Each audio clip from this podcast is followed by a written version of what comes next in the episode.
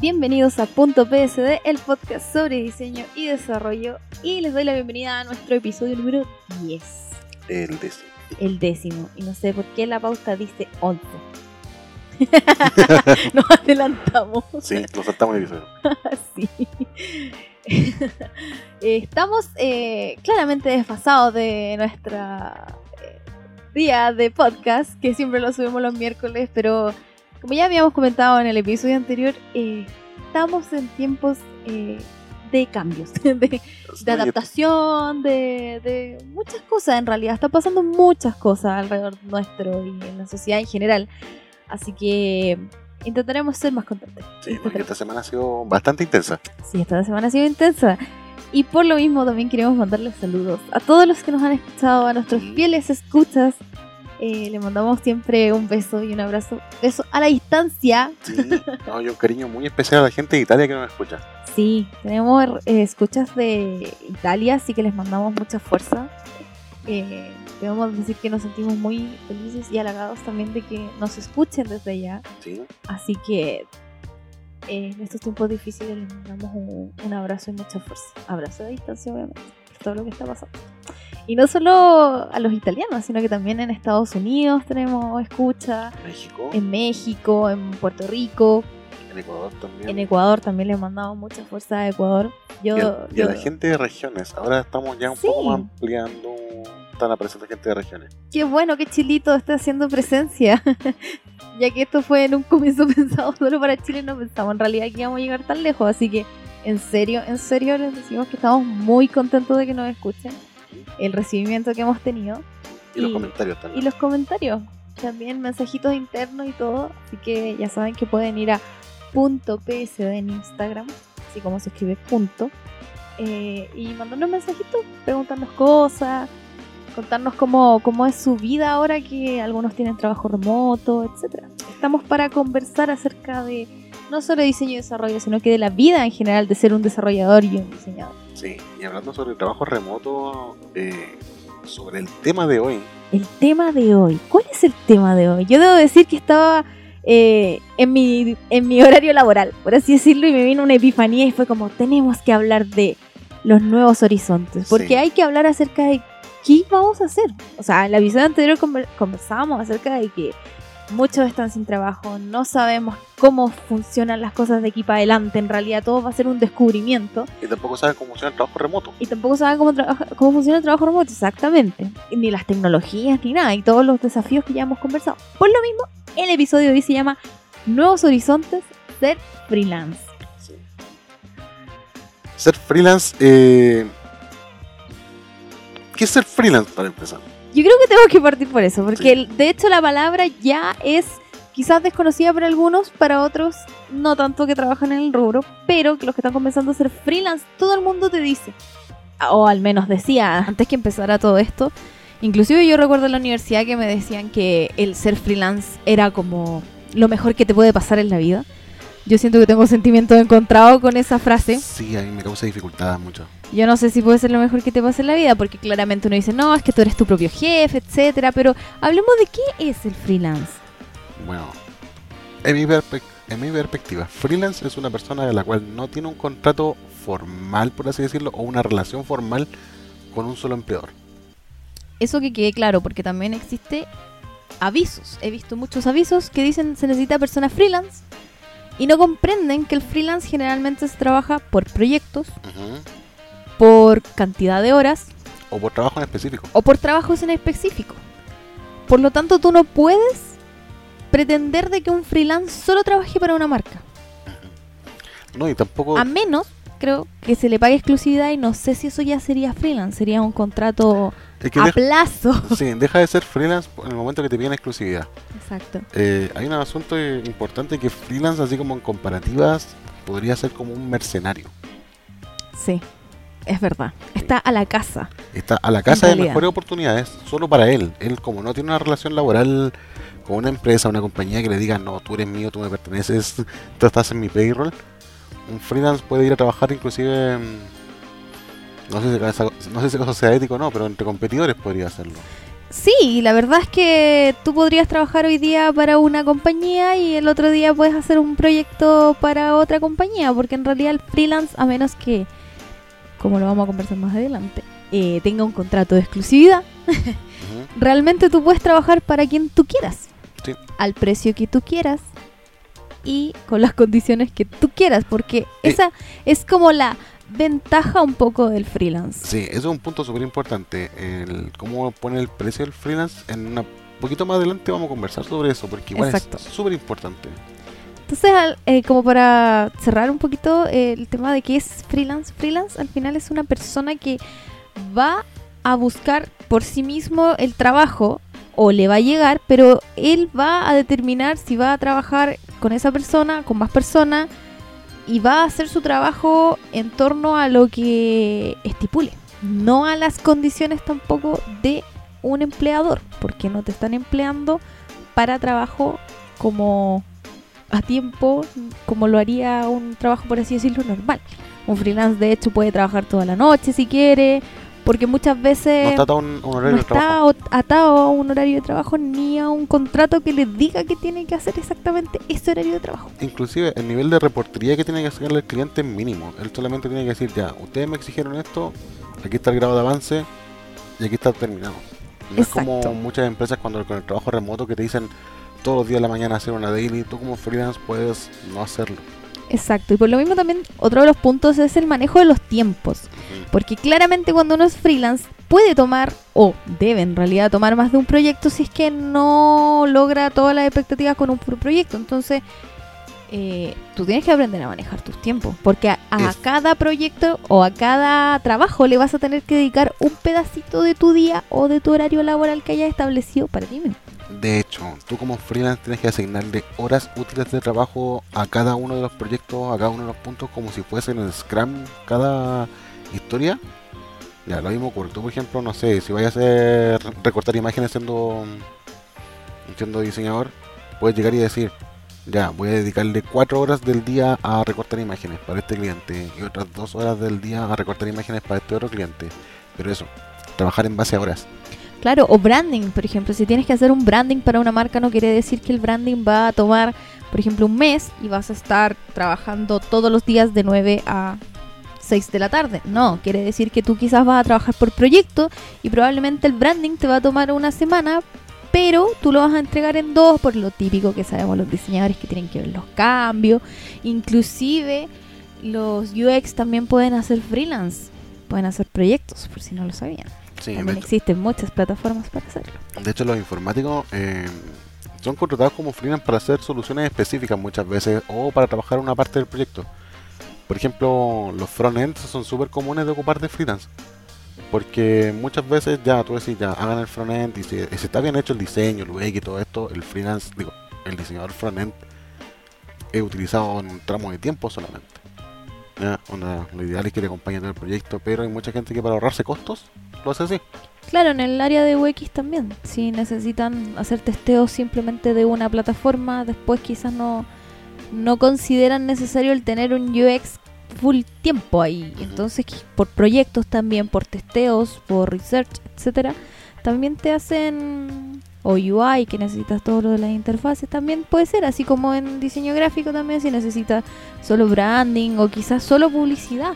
Tu marca puede ser que solo necesite eh, que diseñes anuncios para Facebook o para Instagram. Y eso también Y una campaña determinada nomás. y una campaña determinada, porque al final de cuentas, por ejemplo, en el caso de diseñar lo que es una unas campañas para, no sé, por decirte Instagram, pueden ser tres posts a la semana y tu tiempo que vas a dedicar a hacer esos tres posts puede ser un día completo, entonces no vas a trabajar la semana completa y ahí tú tienes que determinar los tiempos. Sí, de hecho hay eh, herramientas para eso. En podcast anteriores nombramos Togun, que es la que uso yo usualmente. ¿Sí?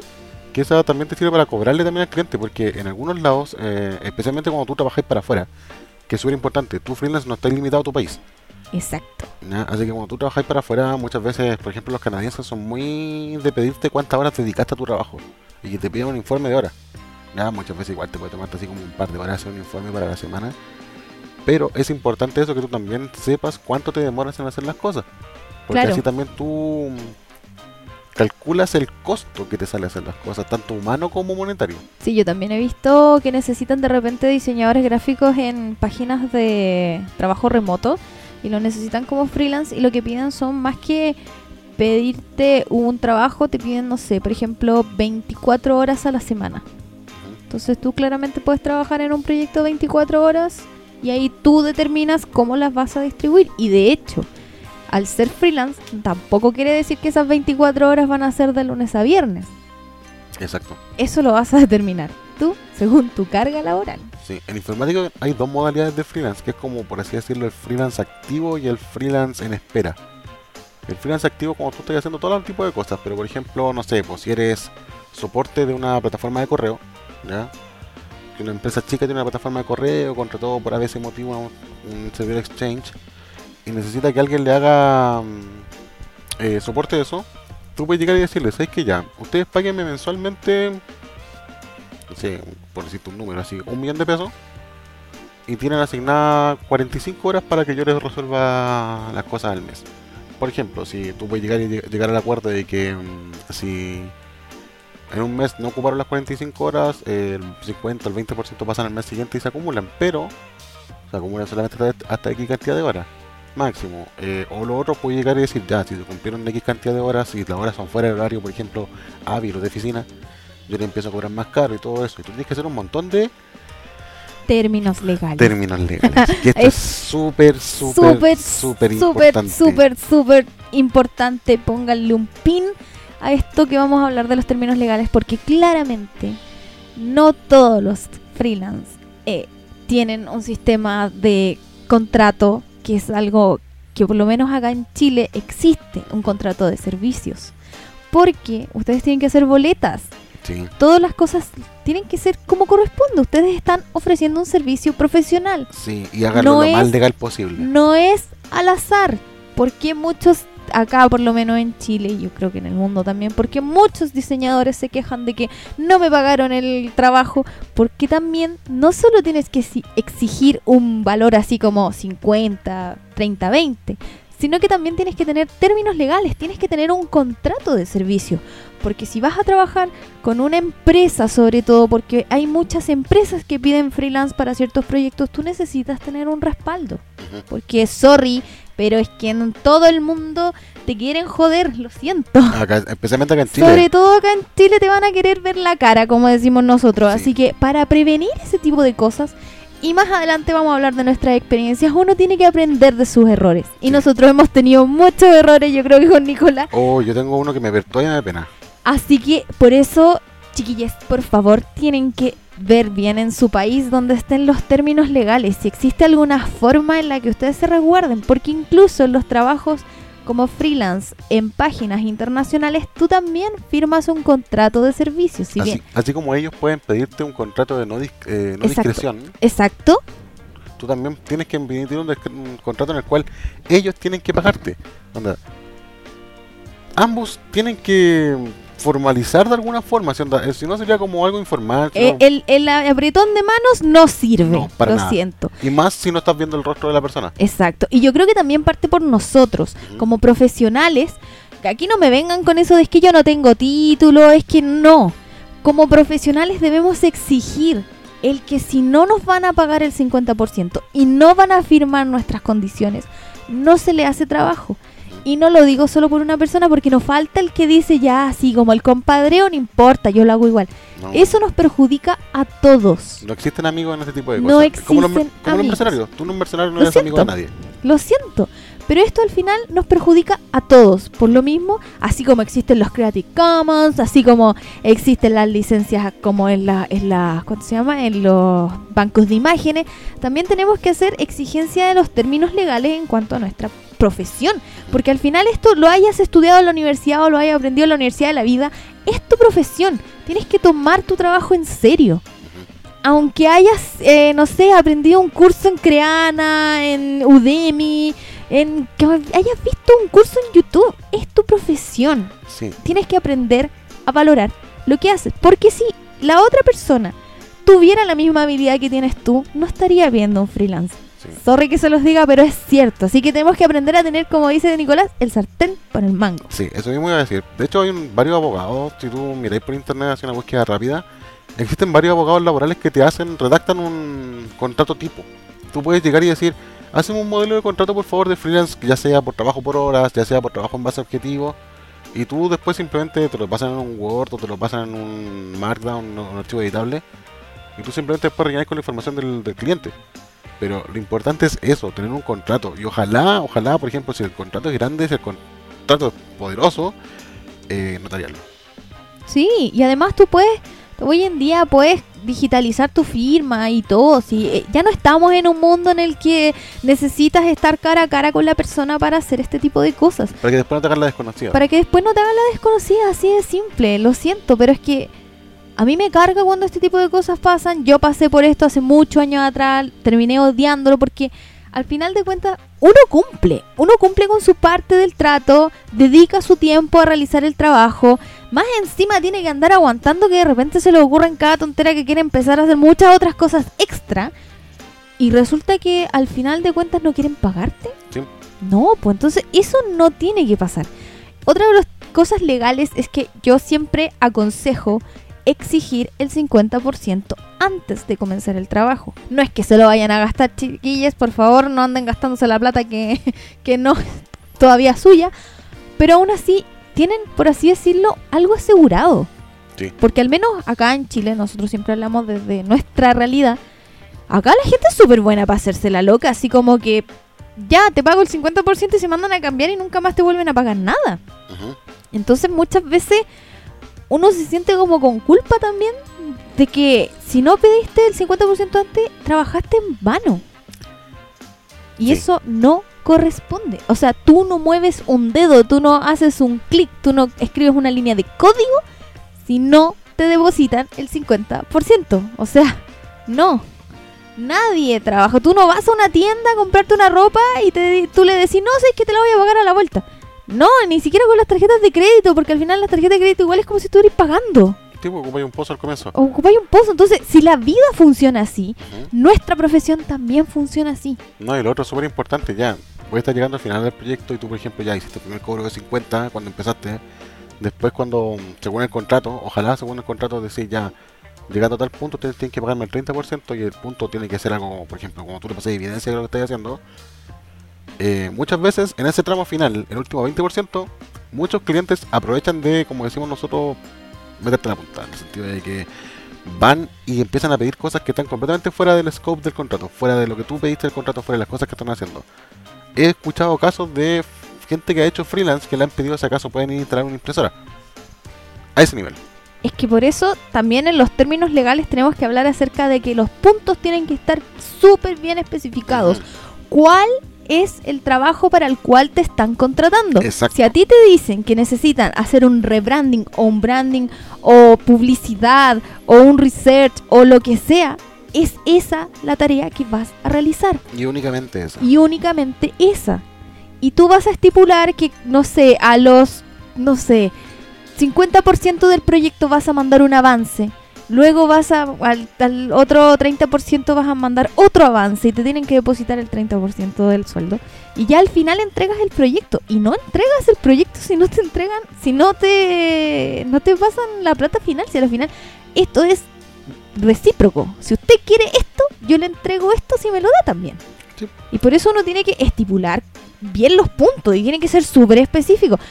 Si, o sea, que suena así como ya, pero te estoy poniendo el parche en telaría. Es Hay que que, hay que hacerlo Aquí, porque, en este país hay que hacerlo específicamente. porque aquí te van a querer enterrar el cuchillo y dejarte sangrando. Sorry que sea así, pero es cierto. Sí.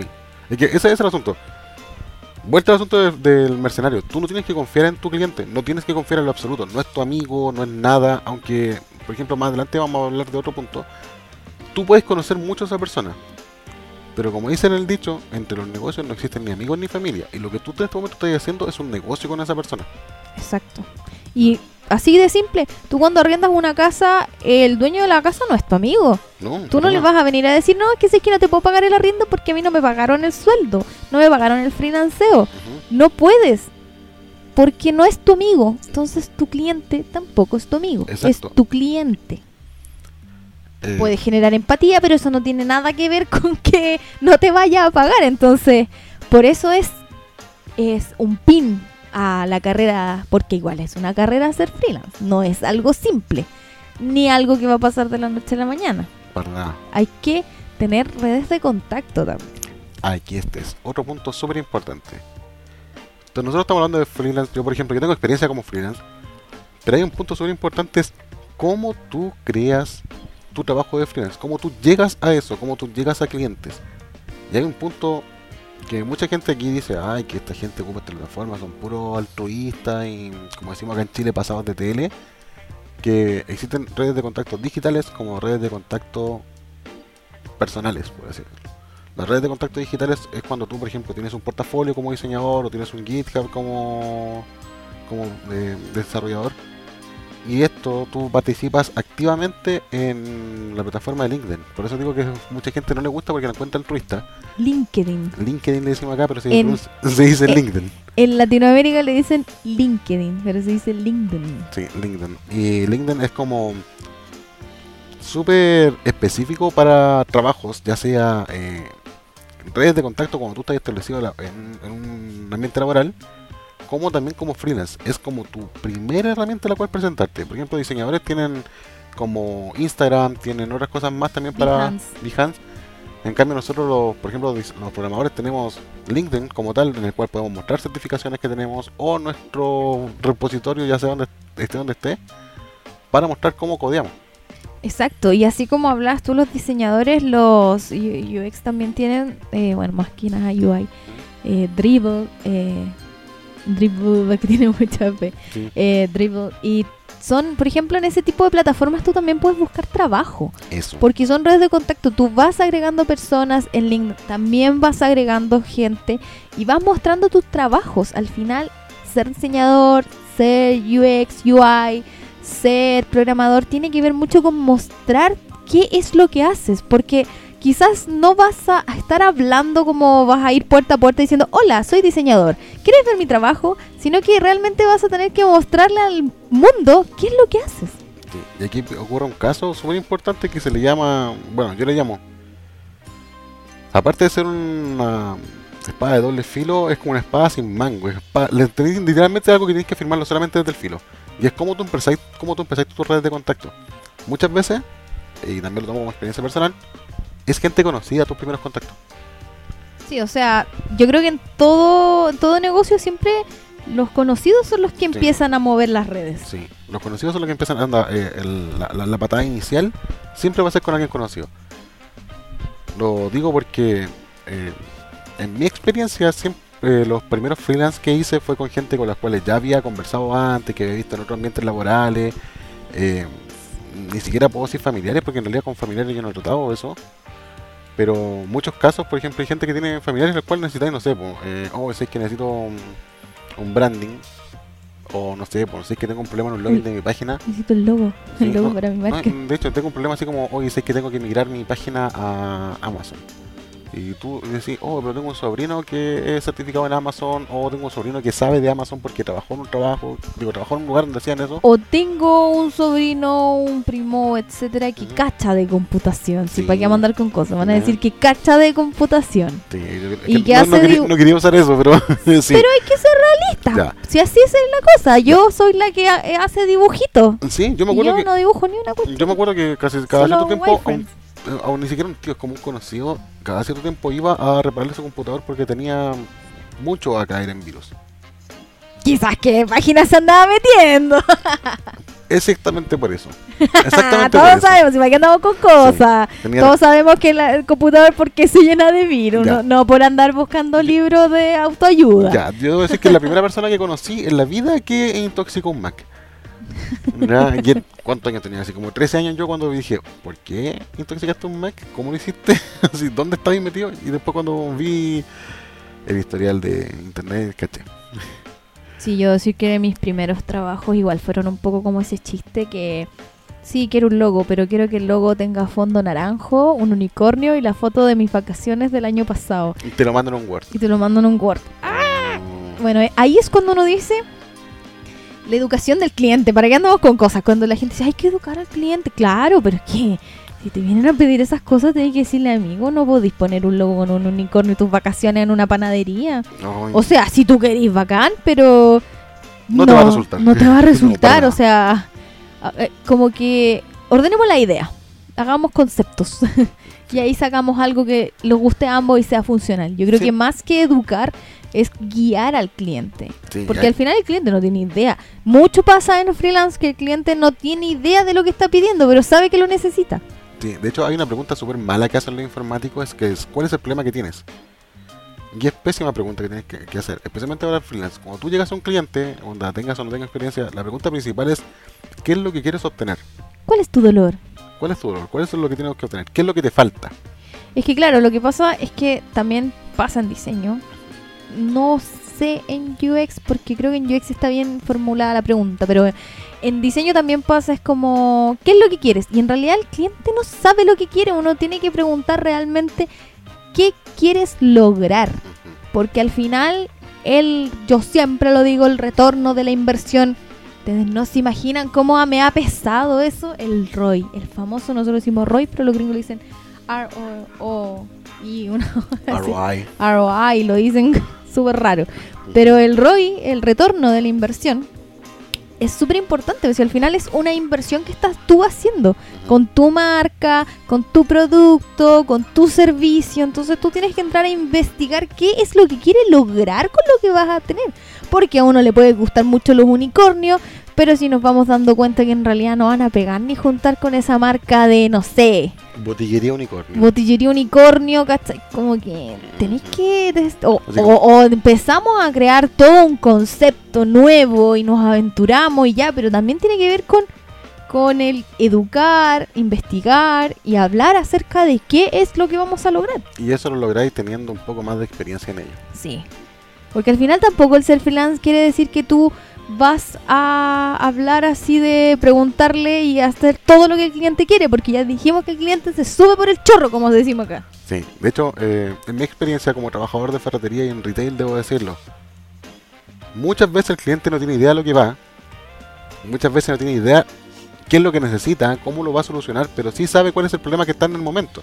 Por ejemplo, una persona puede llegar y decirte, tengo una gotera en la casa, y tú puedes hacerle, de entregarle mil productos de una ferretería, mil productos. Pero lo que él está buscando en realidad es una llave de paso para poner en otra parte. O anda buscando un adhesivo para poner encima de la cuestión. Yo debo decir que, y siempre creo que lo he dicho en otros episodios, que el trabajar en retail te ayuda mucho a saber qué es lo que quiere tu cliente. Porque cuando tú trabajas en retail, no sé, entra gente con cada pedido. Y tú, ah, claro, obviamente al principio estás espantado, así como, pero ¿cómo pregunto semejante tontera? Y después tú solito vas diciendo, pucha, sí, pues es que no es tan tonto lo que estaba preguntando realmente, así Para como, nada. como que quizás sí estaba bien formulada su pregunta, pero mi actitud El ego. y mi poco conocimiento estaba interfiriendo en tener una buena respuesta. Porque el ego, como dice Nicolás, es heavy cuando uno está comenzando a ser freelance y tiene que bajarse del pony. De hecho, el ego, el ego es algo que te pena inclusive cuando tenés experiencia. Sí, De hecho, eh, he tenido yo más dificultades con freelance porque también eh, he, requ- he requerido freelance. Eh, he tenido más dificultades con freelance que tienen mucho más experiencia, que están supuestamente consolidados en su, en su área, especialmente en diseño, que mm, con gente que está recién empezando. De hecho, la gente que está recién empezando o tiene una mediana experiencia, pero está en este momento aventurándose a hacer lo que es freelance, tiende a ser más receptiva en el sentido de entender lo que tú necesitas o de participar en los eventos. Por ejemplo, llegáis y le decís a un, a un, a un diseñador freelance, ¿sabéis qué? Necesito ese caso, podéis participar en tal reunión, cóbranos dentro de las horas de trabajo que te asigna, tenía asignada, pero necesito saber también que tú veas la misma visión que tengo yo del cliente en esta reunión. exacto. Sí, y yo debo decir que, por ejemplo, en el caso de lo mismo experiencia de usuario o en diseño, a mí me pasó algo que cuando yo trabajaba en retail, yo trabajaba para una librería, eh, bueno, artículos en realidad de, de escritorio, etcétera. Siempre me llegaban con la pregunta de ¿tiene un lápiz que escriba? Y la verdad, uno los mira con cara de me estás tomando el pelo. Es como el coso de la ferretería. Es como el coso de la ferretería. Pero ahora que uno empieza como a salir de eso, cuando ya claramente no trabaja y empieza a analizar, la pregunta está bien hecha. Aunque uno no lo cree, ya van a decir, pero, pero Medi, ¿cómo que la pregunta está? Claro que está bien hecha, porque al final de cuentas, hoy en día tenemos tantos productos y depende también la situación en la que la persona estaba buscando su producto, que la pregunta está bien hecha, porque yo puedo haber tenido lápiz, por ejemplo, para eh, tablas digitales, esos lápices escriben, pero en papel no escriben. Sí, pues el contexto. El contexto, exacto. Es como el coso Porque- del coso. Porque para la persona en su mente está imaginando algo y me está preguntando algo que yo no estoy viendo.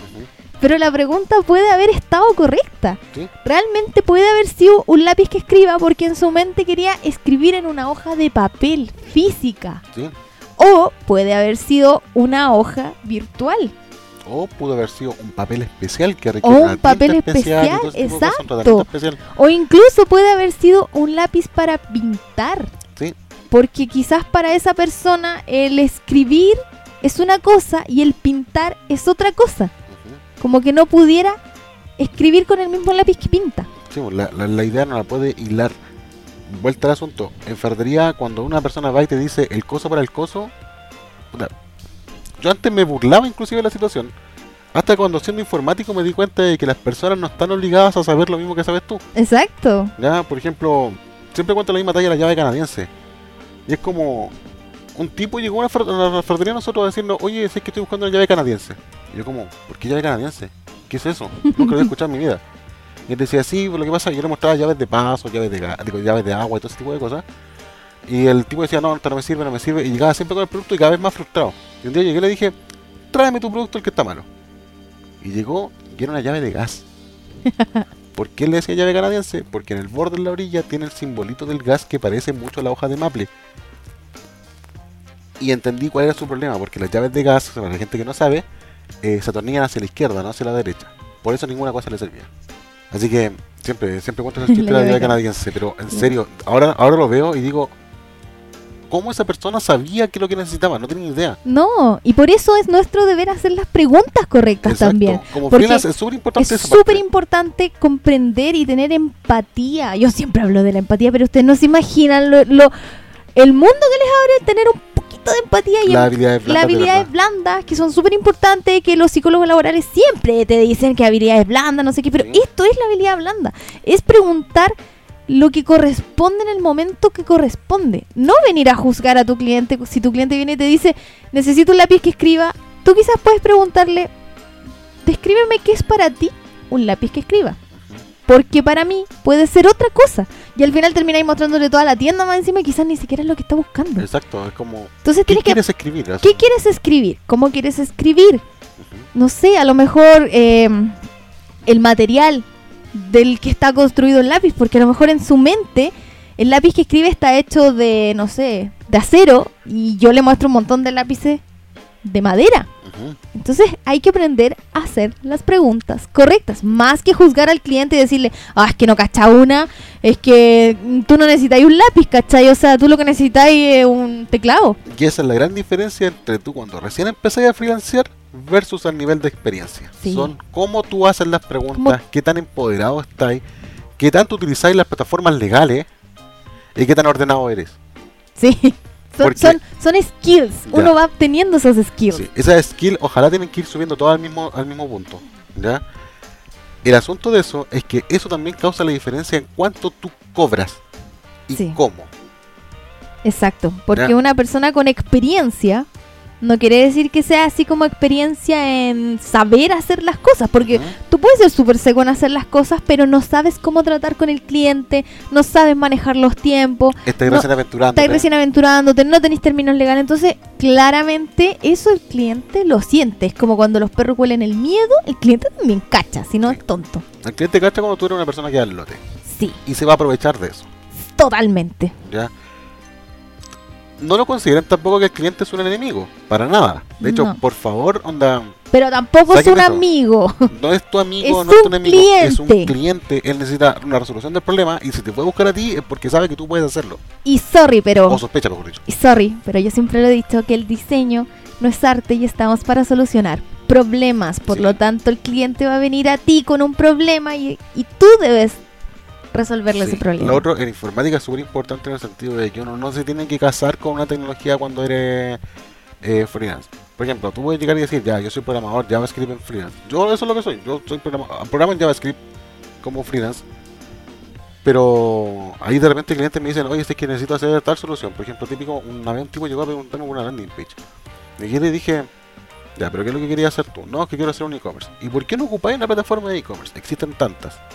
Dijo, pero no, le dijo, mira, en cierto sentido, en vez de pagar, en vez de llegar y, onda, una solución súper inteligente, en vez de llegar y dedicarme a X cantidad de plata a mí para que yo te desarrolle algo desde cero, en el cual vamos a tener- pasar mucho tiempo juntos, en el cual van a haber muchas frustraciones a través del camino. En vez de hacer esa inversión, ¿qué tal si yo voy y te implemento en uno, en un mes, una opción así, un e-commerce en PrestaShop o en otra cosa, en la cual después tú simplemente tienes que administrarlo nomás? ¿Ya? Tienen temas bonitos, tú podéis comprar temas si queréis, se los sentamos. Tienen las plataformas de pago, todo. Y la persona llegó y me dijo, ya, pero es que ¿qué seguridad me da? La seguridad que te da esto es la seguridad de que esta cuestión lleva años. En cambio, lo que tú quieres hacer conmigo es algo que vamos a empezar nosotros desde cero. Y probablemente vamos a estar un año parado sin poder sacar tu plataforma. ¿Te sirve estar pagándome a mí un año? Él dijo, no. Claro, eso también va con el tiempo, el también saber cuándo y cómo aconsejar a tu cliente. Por lo mismo, porque ellos no saben, para ellos es súper fácil desde su visión decir, ay, si vamos a estar un ratito un clic, ya le pago y listo. Sí. Porque tampoco tienen el conocimiento de las metodologías, de las herramientas, de cómo funciona esto.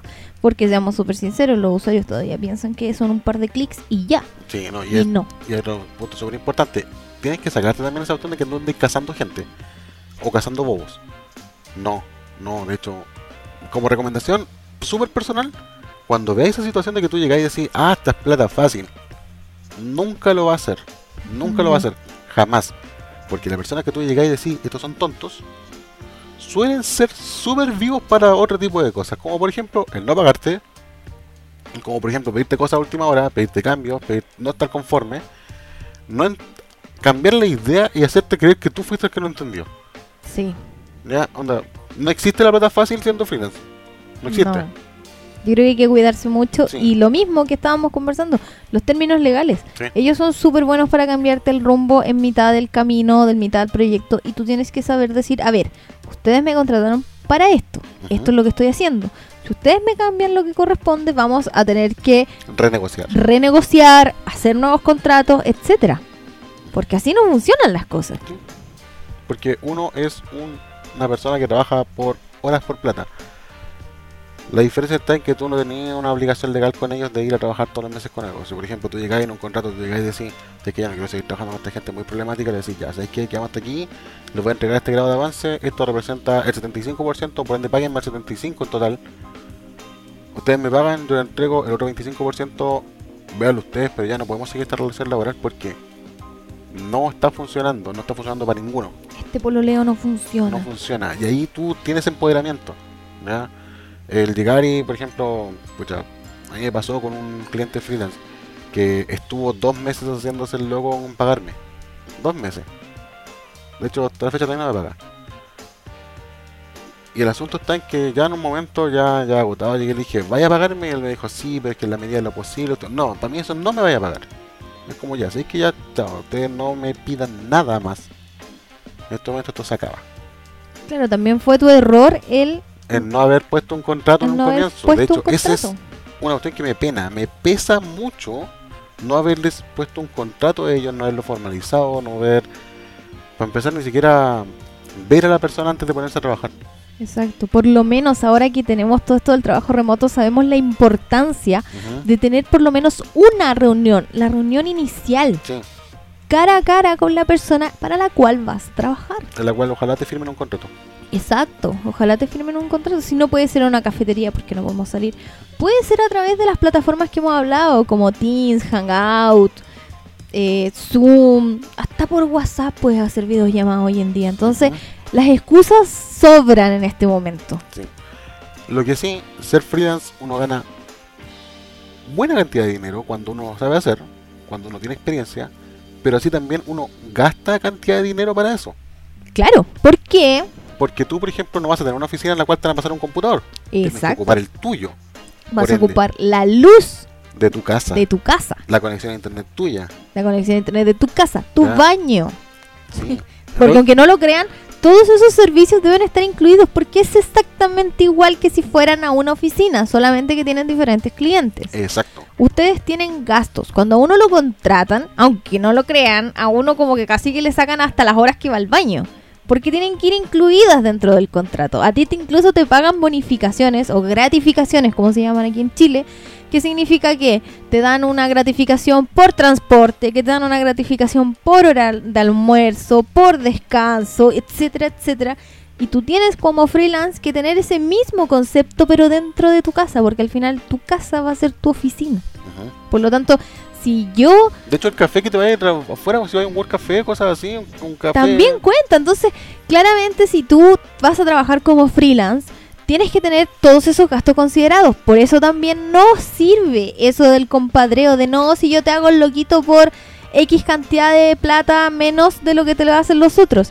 Claro, pero tú estás considerando que esa persona tiene que pagar arriendo, pagar luz, pagar en la alimentación, todos los servicios básicos, porque eso tiene que ir dividido y estipulado dentro de tus fees, de tus, Sí, tarifas. de tus tarifas. Sí. No puedes así como decir al, al Es que- voleo, es que al son voleo, los- así Son como... los gastos fantasmas, porque por ejemplo tú llegáis así el gasto físico de decir, ya sé que voy a gastar un millón de pesos en comprarme el último Mac, o voy a gastar 500 lucas en comprarme el medio computador con Linux.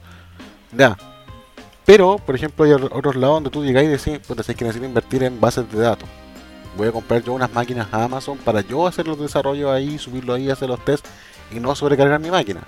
O por ejemplo, no sé, eh, ah, esta persona ocupa mm, una aplicación móvil en Android y una aplicación móvil en, iPhone. Tienes que comprarte sí o sí los dos teléfonos. Ya, y eso estoy cuando tú decís, ya, yo quiero ser un desarrollador móvil, tienes que tener los dos teléfonos sí o sí, las dos empresas. Si aparece una tercera empresa, va a tener que comprarte un tercer em- teléfono y tú tienes que ir viendo eso.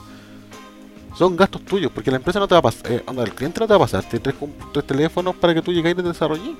Lo mismo, tú tienes que, aunque yo creo que muy pocos diseñadores lo hacen, pagar las licencias de los programas. Es que deberías, deberías. es bien sabido que, Sí. que no lo hacen ni siquiera en las empresas, Nicolás, Sí, eso no pasa. Acá en Chile ni siquiera Pero- las empresas grandes lo hacen, Exacto, pero, debería ser así. Deberían incluso pagar sus licencias de sus programas, de todos los programas que utilicen. y ahora hay sea, más facilidades para sea para maquetación o sea para diseño, deben hacerlo. Es como parte del, del valor agregado. O sea, si tú pagas mensualmente, no sé, por darte un ejemplo, 50 lucas la suite de Adobe, ese valor se lo tienes que agregar inclusive a tu cliente. Porque es algo que es una herramienta de trabajo. Si te compras un computador y tienes cuota, es- ese valorcito de la cuota también va incluido porque es el gasto de tu trabajo. Ahora sí, no le voy a mandar la factura al cliente diciendo Ah, no. "Cuota tanto el computador del cliente, no. Sino que simplemente asume lo que estáis gastando versus lo que estáis haciendo. Es como un negocio de retail, un almacén. Tú no cobráis 100 pesos más de lo que te costó el paquete de fideos. No, tenés que cobrar el IVA, tenés que agregar también eh, el, el margen de ganancia, el margen de pérdida, el factor de riesgo e inclusive el factor de ahorro, porque es importante. Como freelance, ahorra. Sí, ¿ya? ahorrar porque no es el freelance la desventaja que tiene es que no es constante el ingreso Exacto. no siempre vas a tener el mismo ingreso entonces ahorrar sea muy seco, no, no va a ser, Sí. no va a ser constante. no hay que ahorrar y lo otro que también hay cosas que pagar por ejemplo los seguros aquí en Chile también igual tienes que pagar si si ISAPRE, FONASA etcétera tienes que pagar eh, el porcentaje de la boleta que tú emites porque obviamente como trabajas como eh, Emisor de emisor de honorarios, tienes que hacer una boleta. Entonces, todo eso tiene que ir incluido. O sea, no puede ser al azar. Sí, de hecho, muchos clientes que son establecidos, ellos te van a exigir boletas. Ellos te van a decir, ya, boleteame o factúrame. Eh, hay algunos casos que inclusive tenés que invertir hasta en un contador. Cuando ya eres muy bueno o tienes muchas cosas o manejas una facturación muy grande, tienes que invertir en un contador. Y no es como que tú llegas y decís, oh, ya, voy a ganar, cobrarle a este cliente 5 millones de pesos por este proyecto de un mes y van a ser los 5 millones de pesos por mí. No. No, no, No, olvídalo. Vaya a haber 2 millones de pesos con suerte. exacto. Porque eh, cuando un trabajo así de cuando un trabajo es así de ambicioso, es así de gastador también para ti. Sí, Ya toma en cuenta que el desgaste y el gasto no es solamente dinero, sino que también el desgaste personal y emocional. Porque si no eres ordenado con los horarios de trabajo, si no eres ordenado en cómo desarrollas tu trabajo, el... vas a estar 15 horas al día trabajando, matándote. Lo cual, esa también hace la gran diferencia entre una persona que está recién experimentando freelance con una persona experimentada. Una persona experimentada tiende a trabajar menos horas, pero tiende a trabajarla de forma más eficiente. Sí, Y te das cuenta que así llegáis muy bien. Lo otro, no ser acaparador. sí, no sirve. El que mucho abarca poco aprieta. Es debe ser así como la ley de fuego en lo que es trabajos de informática, trabajos de diseño, el que mucho abarca poco aprieta. Sí, y, y for real. For real. De hecho, deberían, los, por ejemplo, los que tienen, gente que trabaja en agencias, la gente que trabaja, por ejemplo, en empresas de diseño, eh, tiene que tratar de acercarle esa oración a su jefe. Sí, yo debo decir que trabajé en una agencia en la que me explotaban. Tenía demasiado, mucho abarcaba, poco apretaba, porque en realidad terminé colapsado. Imagínate con un jefe te colapsas, imagínate con tú siendo tu propio jefe. Sí, de hecho, yo he conocido empresas de diseño, digo, no de diseño, de desarrollo, que han comprado un piso completo en el edificio, diciendo, no, que nosotros vamos a tener un- tenemos ahora 25 clientes. Y se ponen a contratar gente y llega el tercer mes y tienen que venderlo todo y despedir a todos. Porque no les da el abasto el, el, el pago. Uh, Y eso también te puede pasar a ti. Onda, lo sano sería que ojalá trabajéis con dos clientes a la semana. Y no quieras tirar todo por la borda decir, Sí. renuncio, renuncio a todo esto. Sí. De hecho, eh, ahora como están los tiempos, mucha gente fue desvinculada, por ejemplo. Desvinculada. Desvinculada de sus trabajos, otras personas llegaron y dijeron ya. De hecho, esto es súper importante. Hay mucha gente de informática que eh, no los desvincularon de su trabajo. La relación laboral todavía existe. Pero dijeron que no les iban a pagar. Le iban a pagar la imposición y todo eso, pero no iban, no iban a percibir sueldo. El asunto muy importante ahí que ustedes que por favor ustedes revisar sus contratos, si acaso sus contratos les permite hacer freelance o no. Exacto, porque hay personas que no, su contrato no les permite hacer freelance. Sí. Y es súper importante eso porque eh, he escuchado de casos de gente que le, le toca así como eh, en sus empresas, eh, no sé si el caso tienen espía o algo así por el estilo, pero eh, saben que estoy haciendo un freelance, aunque no tenga que ver con un cliente, esta gente los busca y dice, eh, no, sé es que usted rompió el contrato, así que eh, lo vamos a despedir sin pagarle dinero. Chan, chan, chan. Y está pasando ahora más que nunca porque como está todo esto del COVID y todo esto de también el movimiento social en Chile y un montón de cosas, las empresas están buscando de cualquier forma pagar lo menos posible. No, y en diseño también pasa. Pasa que hay contratos que dicen que tú en tu horario laboral no puedes hacer freelance o no puedes hacer freelance con marcas que tengan relación a lo que ya estás trabajando. Por ejemplo, si yo estoy trabajando con una empresa farmacéutica en la agencia, no puedo trabajar freelance para una para otra empresa farmacéutica, Aunque aunque, sea de la competencia. Creo que es peor si es de la competencia. Y aunque sea fuera del horario laboral. Y aunque sea fuera del horario laboral, Ahora imagínate, tienen que ver sus contratos. sí, ahora imagínate que esa, esa misma situación. No voy a trabajar para la competencia, no voy a trabajar para esto. Hay muchas empresas que se siguen moviendo y que necesitan también diseño necesitan desarrollo. Y, Y no- mucha experiencia de usuario. mucha experiencia de Creo que este, este último tiempo que he tenido que comprar online muchas cosas me he dado cuenta que, pucha, que fallan. Que en plataformas también, de hecho, me imagino que ahora debe ser la meca y el oro para la gente que hace DevOps. Debe ser así como la gente que se dedica a levantar servidores deben estar, pero especialmente los que hacen, los que hacen, por ejemplo, por consultoría, deben estar tapados en pega ahora. Pero es que hoy las plataformas funcionan como el ajo. Sí. O sea, eso, jamás fue testeado, jamás, Nada, jamás. nunca, jamás. Aquí- Eso jamás se hizo un estudio, ca- ca- nunca se hizo un análisis heurístico, nunca tuvo objetivo, nunca tuvo un flujo, diagrama, nada. Sí. Ahí, ahí realmente, Pero, ahí realmente chantaron a alguien que hace web y se le ocurrió poner la cuestión Sí. y listo. pero recuerda que eso no es por un problema de que no existan ese tipo de gente. No existe el, no es que no existe el UX que se encargue de eso y en mi caso no es que no existen los testeos, los QA, las plataformas para poder hacer esas pruebas. Sino que hay un problema que es mucho más importante que yo creo que también lo vamos a nombrar hoy día, que son los ingenieros comerciales o las gerencias que dicen esto no es necesario. Hay que hacerlo rapidito, Rapidito. que salga luego para que la gente lo empiece a usar, Sí, para que tengamos retorno porque no estamos teniendo venta. sí. Y esta es una gran ventaja que como freelance no tenéis que tratar mucho con esa gente. Aunque Sí, nada, es igual. siendo freelance es más probable que te topes con ingenieros comerciales que con cualquier otra clase de cliente. Sí, tienen que ponerse una coraza ahí. Sí. En serio, chiquillos, tienen que ponerse una coraza porque... oh. Sí. Pero, pero lo que de vuelta a lo mismo, la experiencia te hace ser más empático y poder tener las mejores preguntas y respuestas al mismo tiempo. Sí, Y si sabes preguntar y si eres empático, tienes la habilidad para poder cobrar mejor. Sí, es cierto. En serio, siendo simpático, pero de verdad, onda, sincero, onda, llegar y tú interesarte en realmente en lo que quiere el cliente. Interésate por tu cliente y ten clientes que te gusten también. Yo creo Sí, que eso es súper importante. No, no llegaría a soltar cualquier pega tampoco. Onda, Yo sé que en No. momentos de necesidad es uno de repente tiene que bailar con la fea, como dicen. O encuentro súper machista ese dicho. Sí, la verdad es que sí. Fue horrible ejemplo, pero no Por importa. ejemplo. Haremos de más- cuenta que no ya, sucedió. Más Carlaucha. Ya. Ya, bueno, ya. Ya, Ni- Nicolás, no me están gustando tus ejemplos, pero no importa, Sí, dele. es que Continúe, continúe. es súper sudamericano el término, así que... eh, eh, Continúe, continúe. Sigamos con el programa. Ya.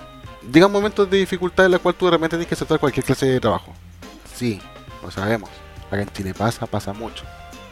Inclusive en los momentos que no hay de dificultad, de repente aquí en Chile estaba creciendo la cesantía, así que uno tiene que llegar y tomar trabajos. Especialmente la gente de regiones, que la tienen muy difícil en nuestras áreas. Sí, no sé por qué, como que la gente no cacha que Sí. con trabajo remoto. Para mí, para mí con, empezó... con trabajo remoto uno puede trabajar desde cualquier parte. Sí, no, es que ese es el asunto. Para mí, empezó esto del virus, empezó esto del movimiento social en Chile y desapareció Rancagua, Valdivia y Concepción. No eran tan pioneros en lo que era así como lo que iba a ser tecnología, el nuevo Silicon Valley que lo iban a tratar de mover por esa Valdivia. zona, en Valdivia, en Conce. Y pum, desaparecieron. De nuevo, gente que trabaja, gente que tengo en redes sociales, o también he visto en muchas partes, que son de regiones, ya no tienen trabajo de informática. Como Es- que pum, desapareció. Empresa fantasma. Y eso que hacen convenciones de trabajo remoto en Valdivia. Sí, es que yo creo que lo que, con- bueno, yo debo decir que hemos conversado un poquito esto fuera de, obviamente, los episodios. Y aquí nos estamos dando cuenta también de los eh, proyectos humo. Siempre lo hemos hablado. Que mucho hablan, mucho engrandecen, mucho ofrecen. Y realmente a la hora de no pasa nada, po, ¿cachai? Y, y ahora, ahora con esta contingencia, con algo que realmente te pone a prueba, estamos viendo todo lo que está pasando, ¿cachai? Que están desapareciendo cosas que no deberían. Sí, imagínense, tenemos que tener trabajos online, tenemos que estar conectados a internet, tenemos que tener mejores plataformas y empiezan a desaparecer la gente que trabaja como manteniendo eso. Ujú. Oye, no encuentro tirado las mechas, pues como sea que me venga a decir, no, lo que pasa es que despedimos a toda el área que ve la página online de X servicio. ¿Y por qué? Es que no tenemos para pagarle. Pero si la gente está utilizando igual los servicios. Es correcto, sí, que hay gente que ha sido desvinculada por tiendas físicas porque no pueden ir a la tienda física.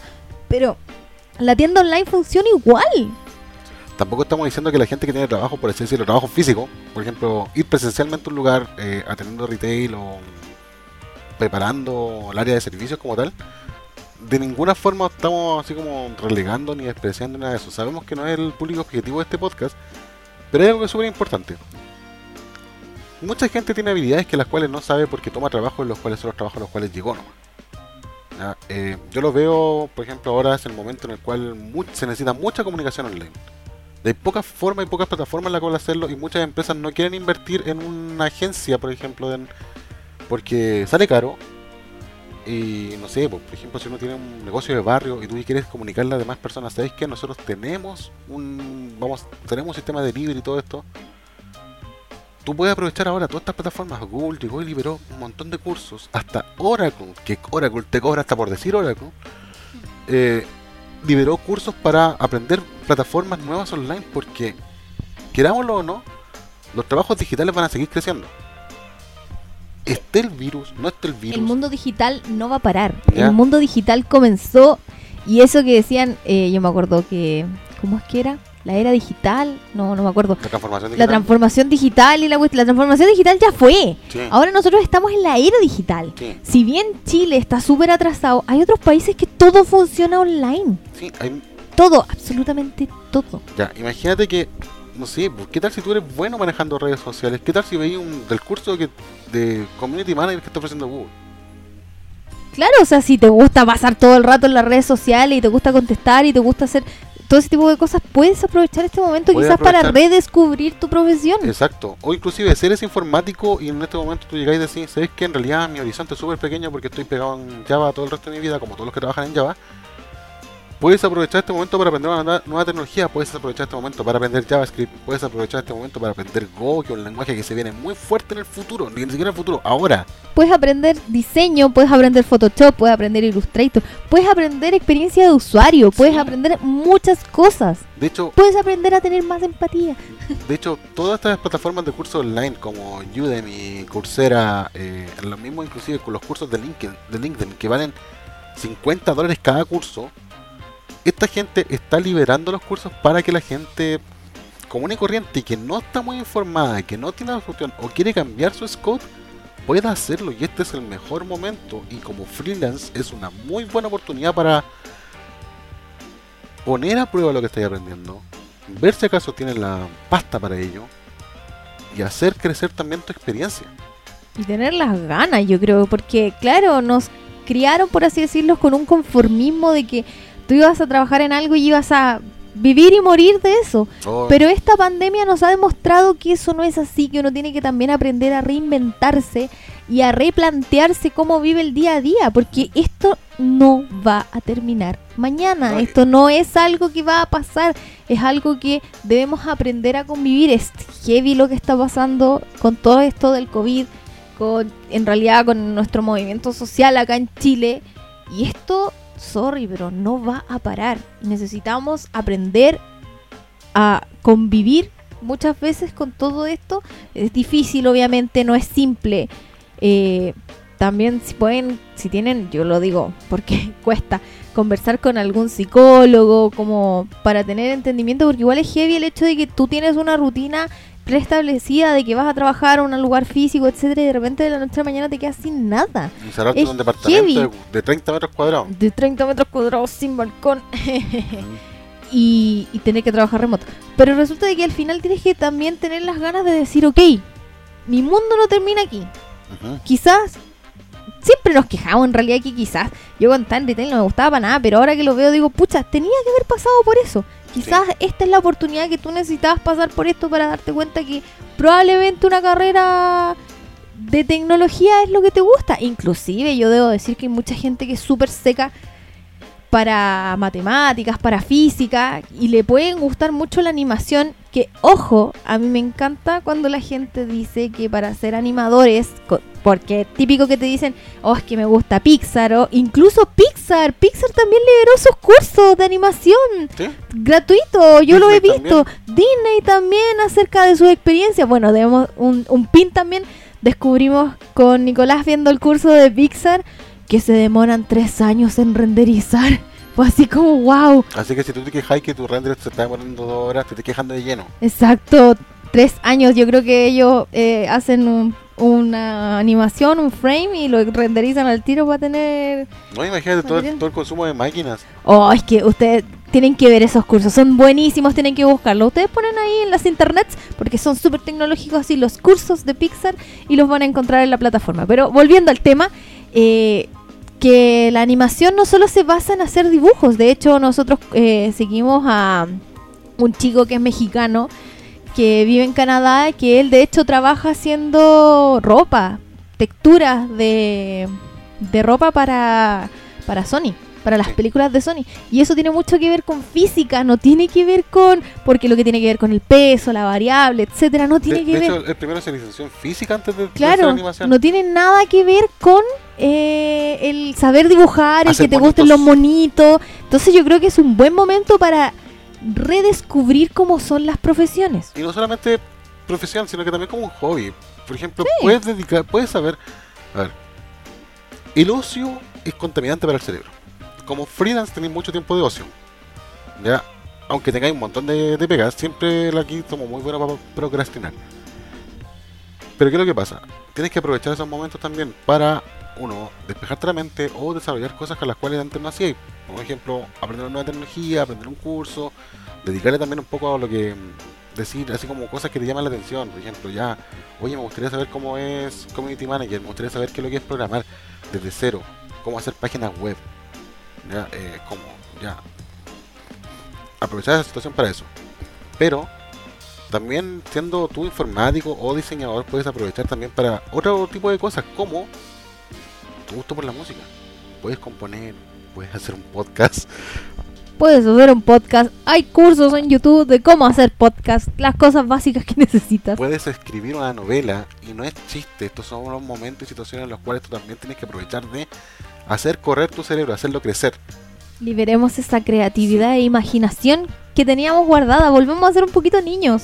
Adolescentes, cuando nos gustaba, no sé, ver serie. Como que analizar un poquito también lo que estáis viendo. Sí, incluso cuando entren a una plataforma y vean que algo no funciona y no les gusta, pregúntense, ¿por qué no funciona? ¿Qué me hace sentir? ¿Qué es el ruido que me provoca? ¿Por qué otras sí me gustan y esta no? Y de a poquito se van a ir metiendo en una carrera muy hermosa que se, Así llama, empezamos experiencia- todo. que se llama experiencia de usuario. Por ejemplo, los que somos eh, profesionales de oficio, por así decirlo, profesionales de, de autodidactas, como al menos yo, eh, todos empezamos con una cuestión, ¿por qué esto no funciona? ¿Cómo lo arreglo? ¿Por En qué? momentos de ocio. ¿Por qué no sé hacer esto que parece tan fácil pero no lo es? ¿Soy yo? ¿Soy la máquina? ¿Cuál es el problema aquí? ¿Cuál es la diferencia entre lo que hace él y lo que hago yo? ¿Por qué él puede y yo no? De ahí, de ahí, cultivar el, hacer crecer el bichito, La curiosidad. la curiosidad. Y aprovechen estos momentos, y todo, estos momentos van a estar diciendo, ya esta gente se fue, se fue a, a la punta del cerro, no tiene nada que ver con el freelance. Tiene mucho que ver con el freelance, Sí, mucho que ver. Porque el freelance también tiene que ser algo que te guste y no sentirte preso con ello. sí, de verdad que sí. Ya Yo- tú puedes ser freelance, hasta freelance músico. Hay una plataforma, de hecho ahora vamos a hablar más de plataformas, que se llama Fiverr. Fiverr tú puedes tener cualquier clase de profesional disponible. Por ejemplo, tú llegas y dices, ¿sabes que eres bueno componiendo música, pero no eres bueno tocando precisamente la batería o no eres bueno precisamente tocando el bajo? Y tú llegas, te manda la partitura y esta persona va y te manda el máster de vuelta. Exacto. Existen plataformas para hacer.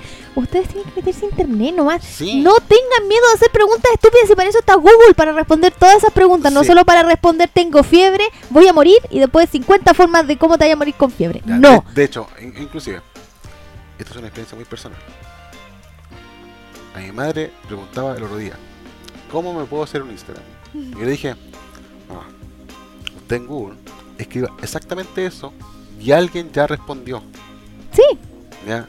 No es tonto, Google no le va a preguntar, ja, ¿cómo no cacháis Instagram? pero ¿cómo? ¿Qué edad tení? Ujú. Como para andarme preguntando. No, y capaz que hasta te salga una sugerencia de un video. Sí. Porque alguien ya hizo un tutorial de cómo crearse un Instagram. Sí, aquí tú llegas y preguntas así, ay, ¿cómo ser programador? Y existe una cuestión que se llama el roadmap del programador, en el cual está explicado como en 50 idiomas. Y es un diagrama de flujo súper enredado. Pero también unos diagramas de flujo súper simples para que tú cuando no tienes la experiencia puedes llegar a hacerlo y eso puedes hacerlo como una profesión.